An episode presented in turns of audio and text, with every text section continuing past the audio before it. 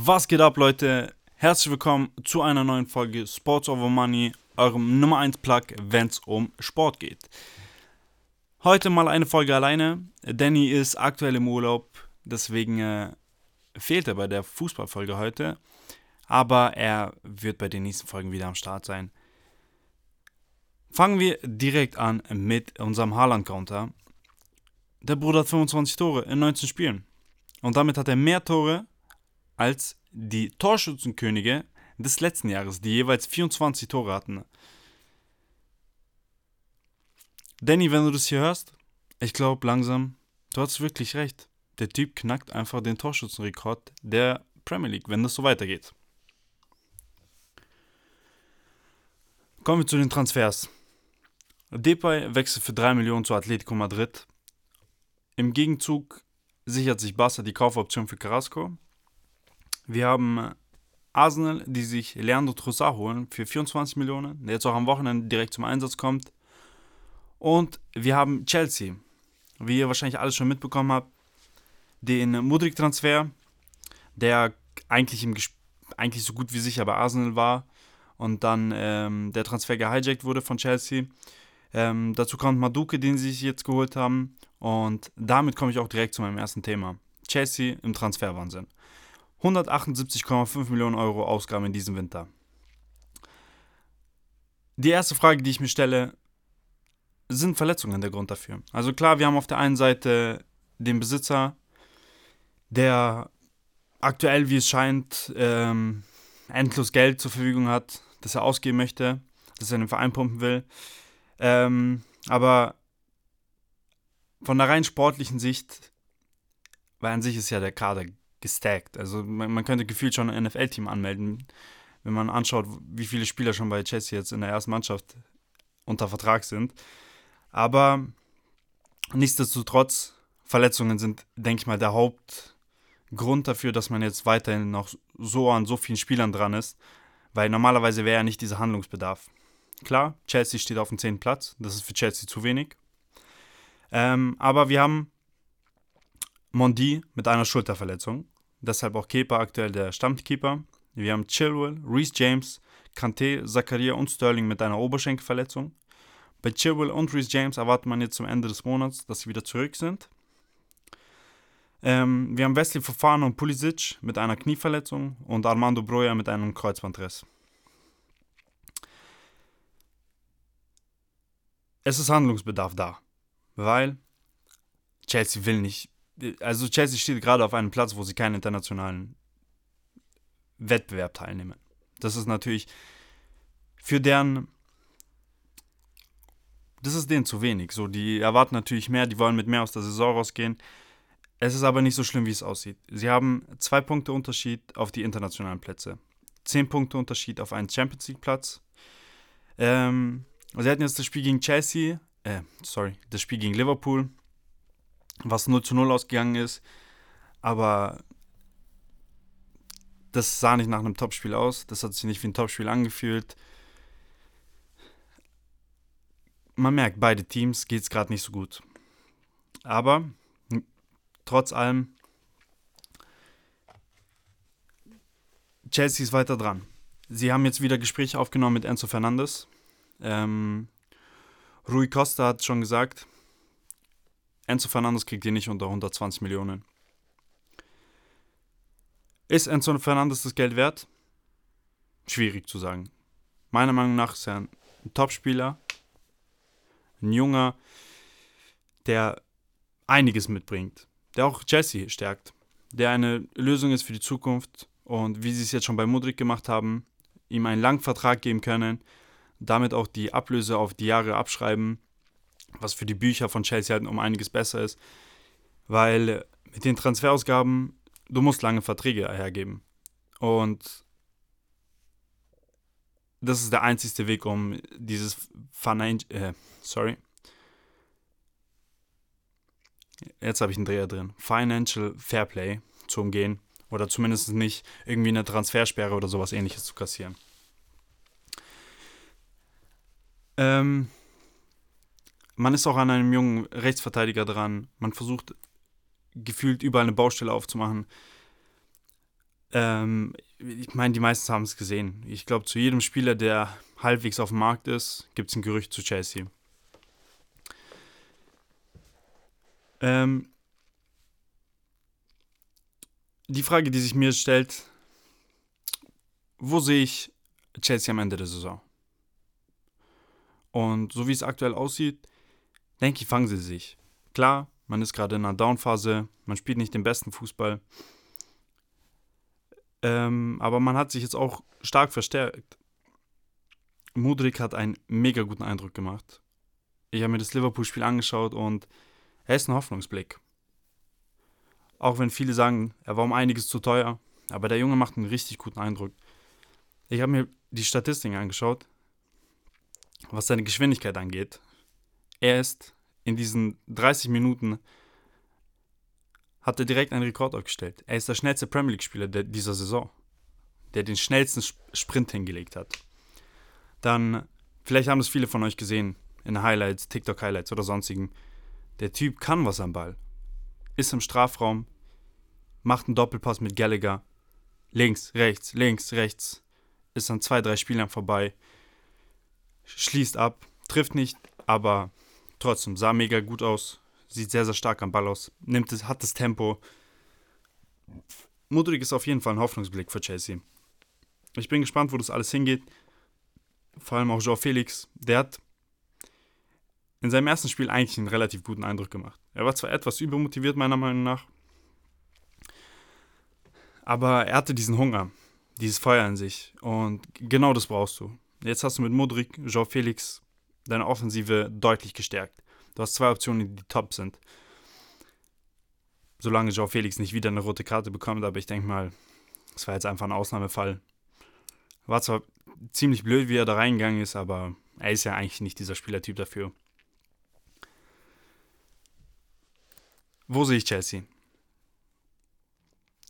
Die Konkurrenz ist zu stark für den Champions League Platz.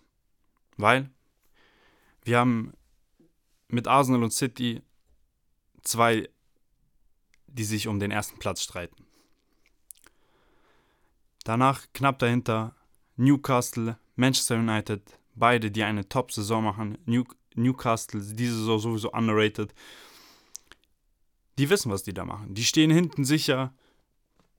Auch wenn die viele Spiele jetzt 1-0 gewinnen oder 2-0. Hier und da mal wieder ein Ausreißer mit 4-0 oder sowas. Aber die sind konstant, die liefern. Auch die haben eine sehr gute Statistik. An Newcastle kommt die nicht vorbei. Manchester United am Anfang der Saison, wir haben es alle mitbekommen. Wahrscheinlich haben wir es auch selber hier bei Sports of Money angesprochen. Die haben keinen guten Eindruck gemacht. Aber die haben sich gefangen. Klar, die hatten jetzt am Wochenende ein Topspiel gegen Arsenal. Dazu komme ich später nochmal. Aber die Spiele davor gewonnen. Auch Manchester City. Auch wenn es ein fragliches Spiel war, ein fraglicher Sieg. Sie haben gewonnen. Sie haben drei Punkte mitgenommen davor genauso. Sie haben geliefert. Sie holen sich ihre Punkte. Mainman, Casemiro, an der Stelle erstmal Props an ihn. Ähm, aber auch Rashford zum Beispiel. Die Mannschaft hat einen Weg gefunden, eine Mannschaft zu sein. Und auch die sind um einiges stärker als Chelsea. Champions League fällt raus. Aber auf Europa League Platz sollte sich Chelsea keine Sorgen machen. Dafür ist einfach die Kaderqualität zu gut und die können nicht ständig in der Downphase sein. Die werden sich fangen und die werden diesen Weg finden, um sich einzupendeln, damit es wieder läuft. Kommen wir zum Topspiel der Woche. Arsenal gegen Manchester United im Emirates. Im Vorhinein, Casemiro fehlt, der holt sich im Spiel vorher eine unnötige gelbe Karte. Dafür spielt McTominay, Sonst beide Teams wie gewohnt. Keine Veränderungen. Spiel startet. Und Arsenal ist am Drücker. Bis, zu vier, äh, bis zur 15. Minute, glaube ich, schon vier Schüsse gehabt. Deutlich gefährlicheren Eindruck gemacht. Aber trotz allem, es war kein dominanter Auftritt bis dahin. Teilweise ausgeglichene Tendenz Richtung Arsenal. Und Manchester United kriegt es hin, freie Räume zu bekommen Und Rashford kommt zu einer Schussmöglichkeit von 20 Metern und knallt den rein. Links unten. Ramsdale sieht schlecht aus, aber hatte eigentlich keine Chance. War ein Top-Schuss. Ein 10 von 10 Schuss, ganz einfach. XG waren, ich glaube, 0,7, dass der reingeht, damit ihr das ungefähr einschätzen könnt. Trotz allem Wahnsinnsschuss. Manchester United damit 1-0 in Führung in der 17. Minute. Aber Arsenal war nicht, war nicht in dem Vibe zu verlieren. Ab da ging es direkt weiter. Sehr viel Druck gemacht, sehr viele Kontakte im gegnerischen Strafraum. Manchester United hatte es teilweise wirklich sehr, sehr schwierig. Arsenal hat über die Außen versucht, zu Druck aufzubauen. Auch mit den Außenverteidigern, die ständig hinterlaufen sind. Ähm, und dann kam es in der 24 Minute zu der Situation, dass Martinelli reinzieht. Scharker diesen freien Raum hat, links vorm Strafraum. Komplett alleine ist eigentlich. Van Bissaka ist zu weit weg. Da bei Martinelli war, flankt rein. Edin Ketia kommt, ich glaube, aus dem toten Winkel, also aus, aus dem Rücken von Veran, wenn ich mich nicht täusche. Und köpft ihn rein zum 1:1. Ausgleich. Im Verlauf der ersten Halbzeit ging es eigentlich genauso weiter. Arsenal war weiterhin am Drücker. Ich glaube, es gab eine zweite Chance von Manchester United. Äh, das war ein Schuss von McTominay. Ähm, auch so ein Fernschuss, so ein Longshot. Aber gar kein Problem für Ramsdale. Das zeigt auch der XG-Wert. Zur ersten Halbzeit, Arsenal war, Arsenals XG-Wert war über 1. Der von Manchester United war bei 0,11. Trotz allem 1 zu 1 in die Halbzeit. Bis dahin schon ein mega interessantes Spiel. Dann in der 53. Minute Tomiyasu, der zur Halbzeit gekommen war für Ben White, nachdem Ben White schon gelb äh, bekommen hatte in der ersten Halbzeit, wurde Tomiyasu eben äh, zur Halbzeit eingewechselt, legte auf Bukayo Saka vor, der zieht in die Mitte und der denkt sich, was Rashford kann, kann ich auch. Schließt von 25 Metern ab, schiebt den da so schön rein, Wahnsinnstor. Er steht 2 zu 1. Verdient. Arsenal war die deutlich bessere Mannschaft, war auch zu der Zeit deutlich am Drücker. Doch auch Manchester United ließ nicht lange auf sich warten. Ecke, 59. Minute. Ramsday sieht sehr, sehr schlecht aus boxt ihn nicht weg, versucht ihn irgendwie festzuhalten, aber kann ihn nicht richtig festhalten, weil Tomiyasu vor ihm steht, aber der will den auch nicht komplett weghauen so. Und der kann ihn nicht festhalten. Der Ball prallt von seinen Händen nach vorne. Und Lissandro Martinez, der 1,78, 1,79 Innenverteidiger, köpft über alle Spieler ins Tor. Ausgleich. 2 zu 2. Und es gab das Spiel eigentlich nicht her, meiner Meinung nach. Weil Arsenal war die deutlich bessere Mannschaft.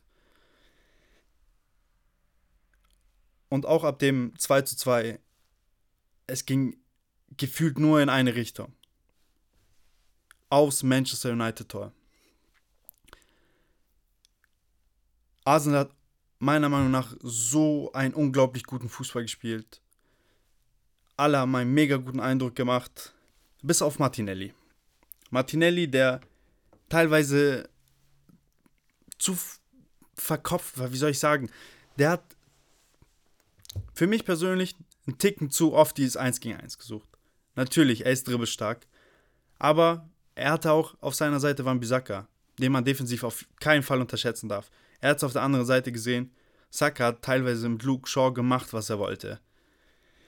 Ich weiß nicht, ob ihn das so ein bisschen ergriffen hat, ähnliches zu tun. Aber wir hatten häufig diese Situation, ich erinnere mich an zwei, drei Situationen, wo Sinchenko hinterläuft und Sinchenko nicht diesen Ball bekommt, sondern Martinelli wieder versucht, in die Mitte zu ziehen und zum Abschluss zu kommen. Natürlich, er ist ein junger Spieler, er will auch im Rampenlicht stehen, das ist ein Topspiel. Ähm, aber damit häufig gute Chancen hergegeben. Und dann kommt zur 82. Minute Leandro Trossard, den ich vorhin schon angesprochen hatte, der für 24 Millionen gekommen ist. Und es hat sich meiner Meinung nach direkt ausgezahlt. Wir haben eine ähnliche Situation, wie, sie, wie, wie wir sie die ganze Zeit gefühlt mit Martinelli hatten auf der linken Seite. Er bekommt den Ball, linke Strafraumecke. Dribbelt an, Sinchenko hinterläuft. Sinchenko bekommt diesmal den Ball. Flankt rein, Edin Ketia bekommt durch einen Nachschuss, also der, die Flanke ging, glaube ich, wenn ich mich nicht täusche, zu Ödegard. Ich meine, Ödegard war es. Ödegard versucht abzuschließen, trifft ihn nicht richtig. Edin Ketja steht noch gut, kann den Ball umlenken ins Tor. 3 zu 2 in der 90. Minute. Absolut verdient. VR hat gecheckt, es war kein Abseits. Ähm, ja, das gibt auch die Statistik her. Wir reden hier von einem Spiel, das 3 zu 2 ausgegangen ist und der XG von Arsenal war 3,25. Der XG von Manchester United nach den 90 Minuten war 0,36. Und trotzdem hatte Manchester United zwei Tore. Meiner Meinung nach ein Top-Top-Spiel und ihr wisst ja, ich bin Arsenal-Fan. Diese Mannschaft zu sehen, wie sie spielt, wie verbissen sie ist, wie heiß sie ist auf Siege, nicht nur auf Siege, wie heiß sie drauf sind, jeden einzelnen Ball wieder zu gewinnen. Es ist so schön. Sie spielen so guten Fußball. Ich bin ehrlich zu euch, ich. Die Hoffnung kriegt mich langsam. Ich glaube immer mehr und mehr dran. Ich will es nicht aussprechen, aber es ist, es ist da. Die Hoffnung ist da. Sehen wir, was die Zukunft mit sich bringt. So viel zum Topspiel. Ähm, wenn ihr das Spiel nicht angeschaut habt, schaut euch auf jeden Fall die Highlights an das Tor von Saka und auch von Rashford Top-Tore gewesen. Gönnt's euch. Ähm, genau. Jetzt zum Zwischenfazit in der Premier League. Arsenal, Platz 1 mit 19 Spielen. Davon 16 gewonnen, 2 Unentschieden, einmal verloren. Das war das Hinspiel gegen Manchester United. Steht jetzt da mit 50 Punkten.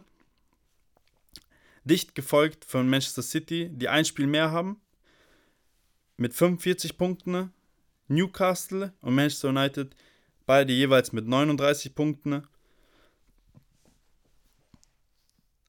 Sieht sehr, sehr heiß aus da oben.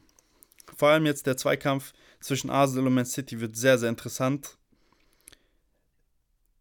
Wenn ich mich nicht täusche, müsste das erste Spiel zwischen Arsenal und City am 15.02. sein.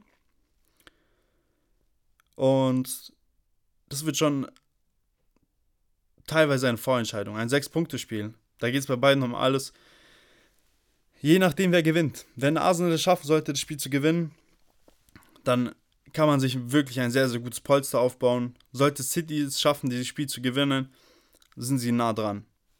Ich glaube, mit dem Spiel, an diesem Spiel hängt meine ganze Hoffnung, was die Saison angeht. Aber ja, so viel zur Premier League, so viel zum Spiel der Woche. Ähm, Letztes Wochenende hat auch die Bundesliga wieder angefangen. Damit sind alle Top 5 Ligen jetzt wieder am Start. Wir hatten am Freitag Leipzig gegen München, was 1 zu 1 ausgegangen ist. War ein interessantes Spiel. Aber ich habe mir mehr erhofft bin ich ehrlich. Ich habe mir mehr erhofft. Ich dachte, das wird ein tor torreicheres Spiel. Da wird es mehr abgehen.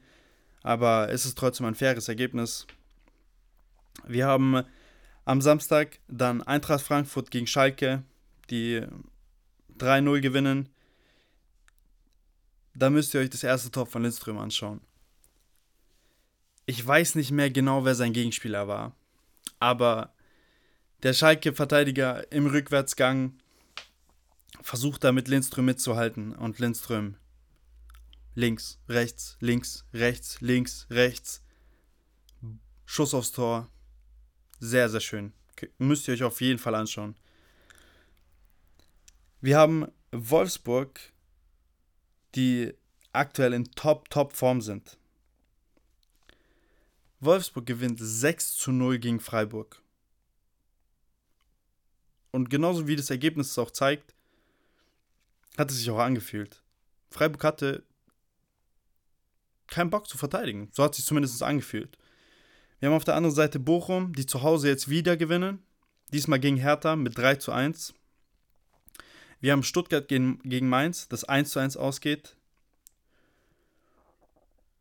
Union Berlin, die sich nach dem 1-0 zurückkämpfen und das Spiel dann 3-1 gewinnen. Da fällt mir auf, das hat Union jetzt schon häufiger gehabt. Eine schwache erste Halbzeit und dann in der zweiten Halbzeit immer stark zurückgekommen. Wir haben Köln, die 7 zu 1 zu Hause gegen Werder Bremen gewinnen. Stefan Tigges hat einen mega guten Eindruck gemacht. Mit zwei Toren im Spiel. Sehr, sehr stark. Auch Skiri, der jetzt im Sommer ablösefrei sein wird. Der wird für sehr, sehr viele Teams interessant. Klassischer Sechser. Sowieso sehr, sehr underrateder Spieler. Borussia Dortmund, die 4 äh, zu 3 gegen Augsburg gewinnen.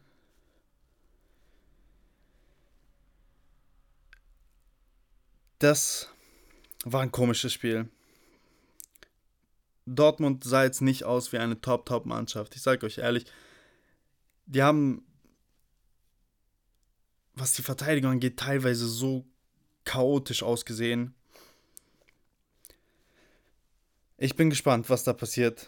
Ähm, sie haben sich ja jetzt schon mit ihrem neuen Rechtsverteidiger verstärkt. Julian Ryerson, der von Union Berlin gekommen ist. Der hat jetzt nicht im ersten Spiel direkt den perfekten Eindruck gemacht oder den besten Eindruck gemacht. Aber den kann man da keine Schuld geben. Ähm, der ist gerade eben erst gekommen. Der braucht seine Zeit vielleicht. Also gar kein Front an ihn, aber vor allem Schlotterbeck, der auch zwar ein Tor gemacht hat, aber in der einen oder anderen Situation bodenlos schlecht aussah, meiner Meinung nach. Ja, soviel zu dem Spiel. Will ich eigentlich gar nicht mehr dazu sagen. Würde sich nur sehr, sehr negativ auslegen. Deshalb lassen wir es einfach. Und zum letzten Spiel des 16. Spieltags. Äh, wir hatten Gladbach die Leverkusen empfangen haben. Und Leverkusen hat direkt angefangen. 1-0, Bakker, 2-0, Atli, der ein FIFA-Jubel ausgepackt hat. Unglaublich. Wenn das mir, wenn diesen Jubel mir jemand bei FIFA gedrückt hätte, vor zwei, drei Jahren, wo ich noch gespielt habe, ich, ich hätte dieser Person, glaube ich, geschrieben. Der packt da jeden Jubel aus, den du kennst. ähm, Amiri, nachdem er eingewechselt wird, zum 3 zu 0. Und Lars Stindl will es nochmal heiß machen. Der trifft zum 3-1 in der 82. und zum 3-2 in der 93. Aber Gladbach schafft es nicht, das Spiel oder sich zumindest wieder einen Punkt zu schnappen. Und Leverkusen bestätigt auch weiterhin ihre Form. Also, die sahen jetzt in den letzten Spielen mega gut aus. Vor allem ist jetzt Wirtz auch bald wieder da. Ich bin gespannt. Weil Stand jetzt ist Leverkusen schon äh, wieder auf dem neunten Platz mit 21 Punkten. Ne? Ähm, der sechste Platz ist in Reichweite mit 8 Punkten. Ne? Wenn die weiterhin so spielen und wenn es weiterhin so läuft, wie es jetzt unter Alonso einfach ist, so, Alonso hat diese Mannschaft wieder in den Griff bekommen, dann schaffen die auf jeden Fall wieder international. Safe. Mein Hot Take ist sogar, dass sie wieder Champions League schaffen. Weil die haben dieses Material dazu. Ich weiß nicht, wie viele von euch es mitbekommen haben, aber ähm, ich glaube, wir haben alle am Anfang Leverkusen overrated. Wir sind alle davon ausgegangen, dass sie auf jeden Fall einen Champions League Platz haben. Ähm, wenn nicht sogar da den zweiten Platz sich schnappen hinter Bayern. Dass wir mit Schick einen sehr, sehr starken Torschützkönig dieses Jahr haben werden, ist alles nicht so gekommen. Wir haben es alle mitbekommen. Bodenlos reingestartet. Aber die haben sich gefangen. Die werden internationale, pa äh, sorry, internationale Plätze safe schaffen. Da bin ich mir 100% sicher. Und mein Hottake ist, die schaffen auch Champions League Platz. Wer dafür einbüßt, kann ich noch nicht sagen. Aber die schaffen es. Das ist mein Hot Take. Ein Hot Take pro Folge muss doch drin sein.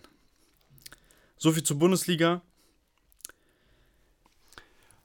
Kommen wir zu Serie A. Und da gibt's Big News. Für die, die es nicht mitbekommen haben, eine heftige Strafe gegen Juventus Turin. Dem italienischen Rekordmeister werden wegen Bilanzfälschung 15 Punkte in der laufenden Saison abgezogen. Was heißt das? Wenn wir ehrlich sind und uns die Tabelle anschauen, dann sieht es jetzt ganz danach aus, dass Juventus keinen internationalen Platz mehr schafft. Man ist jetzt mit 23 Punkten im Mittelfeld der Tabelle. Und die Champions League Plätze sehen gefühlt unmöglich aus. Inter mit 37 Punkten Vierter, ähm, Lazio mit 37, Milan mit 38. Über Napoli brauchen wir gar nicht reden mit 50. Die sind da nochmal deutlich weiter weg, aber die Champions League Plätze sehen weit weg aus und das ist natürlich der, das ist das Ziel von Juventus. Also mindestens einen Champions League Platz zu erreichen. Laut Allegri ist er zuversichtlich, dass sie äh, trotzdem es auf einen Champions League Platz schaffen. Auch wenn sie diesen Fußball, den sie aktuell spielen, wo es gefühlt eigentlich darum geht, kein Gegentor zu kassieren und irgendwie mit Glück ein Tor zu machen, weiterhin fahren wollen, selbst dann sehe ich die Chancen nicht so gut, weil man wird gegen die direkten Konkurrenten keine Punkte holen mit diesem Fußball. Man hat es gegen Napoli gesehen, Napoli hat sie zerstört. So, kurz und knapp. 5 zu 1, glaube ich, ist das Spiel ausgegangen. Osmin und Quadraskelia, die gefühlt die zwei, äh, die Juventus zum Alleingang vernichtet haben. Ähm, und auch Juventus hat Probleme mit Verletzten. Und mit den 23 Punkten tun sie sich keinen Gefallen.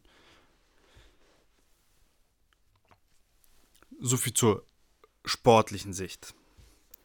Es geht aber noch weiter. Ähm, und zwar trifft es natürlich auch die ehemaligen Clubbosse, die äh, individuell bestraft wurden. Wir haben Ex-Präsident Andrea Agnelli, der wurde für zwei Jahre von jeglichen Aktivitäten im italienischen Fußball gesperrt und Pavel Nedved, der zu der Zeit Vizepräsident war, für acht Monate. Der Ex-Geschäftsführer Fabio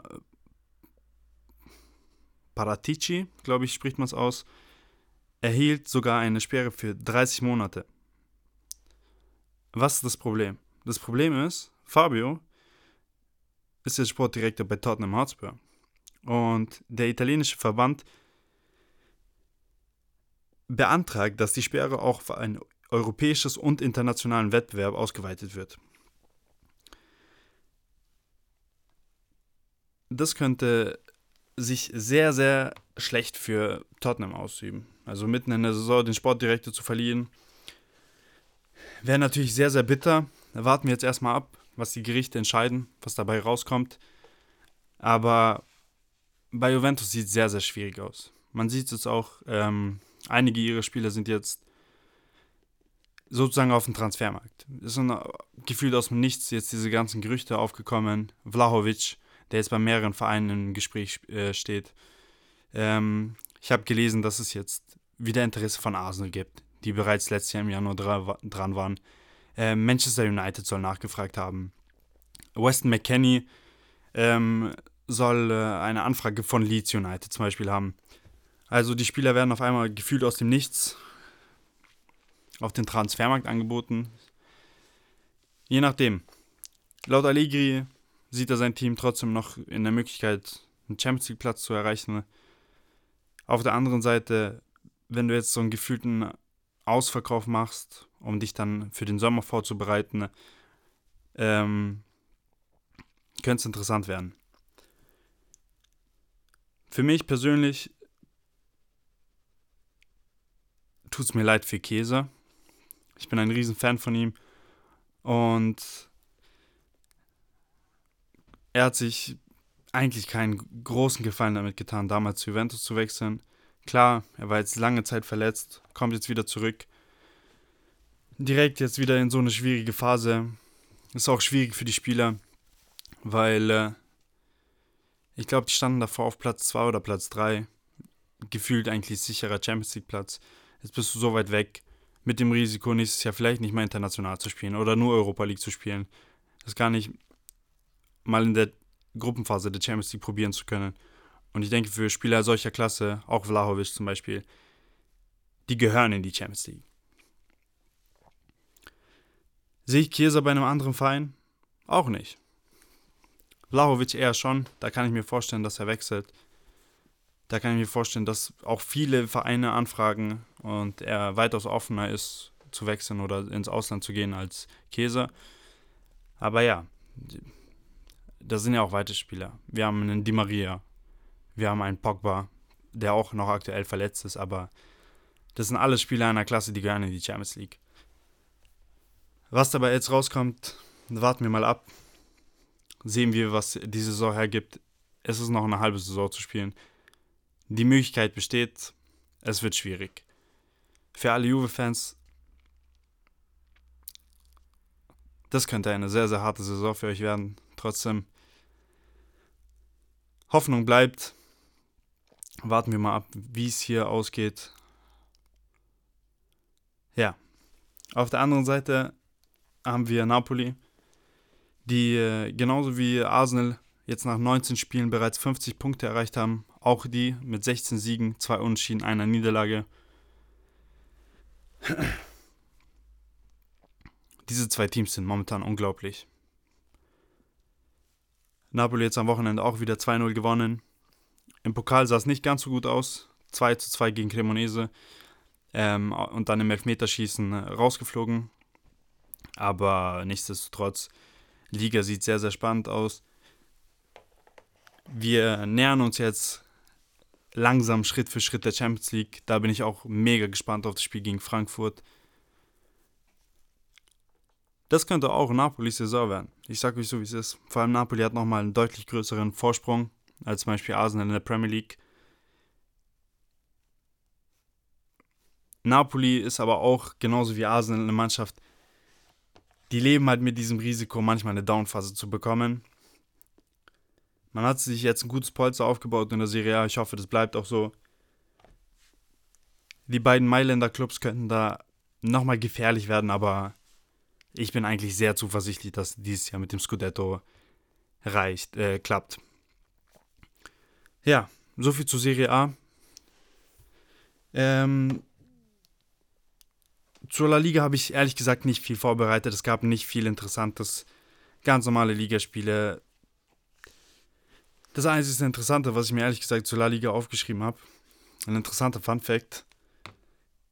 Der Sohn von Ronaldinho macht gerade ein Probetraining bei Barca. Da können wir mal gespannt sein. Eventuell gibt es Gaucho 2.0 bald wieder bei Barca. Das könnte sehr, sehr geil werden. Aber ja. So viel dazu. Heute mal eine kleinere Folge, weil ich eben alleine bin. Ich weiß nicht, ich habe mir jetzt hier ein paar Themen vorbereitet. Ich bin ehrlich gesagt schneller damit durchgekommen, als ich erwartet habe. Ich hoffe, euch gefällt trotzdem die Folge. Es war das erste Mal, dass ich alleine aufnehme. Ich bin euch ehrlich mega cringe. Aber ich hoffe, es gefällt euch trotzdem. Ähm, wenn ihr irgendwelche Anreize, irgendwas habt, dann lasst mich gerne wissen. Ähm, wir haben jetzt auch einen Insta-Account, Sports Over Money Pod. Egal was ist, schreibt uns. Wir antworten allen, alles cool. Deswegen ganz viel Liebe an alle, die bis hierhin zugehört haben. Peace out.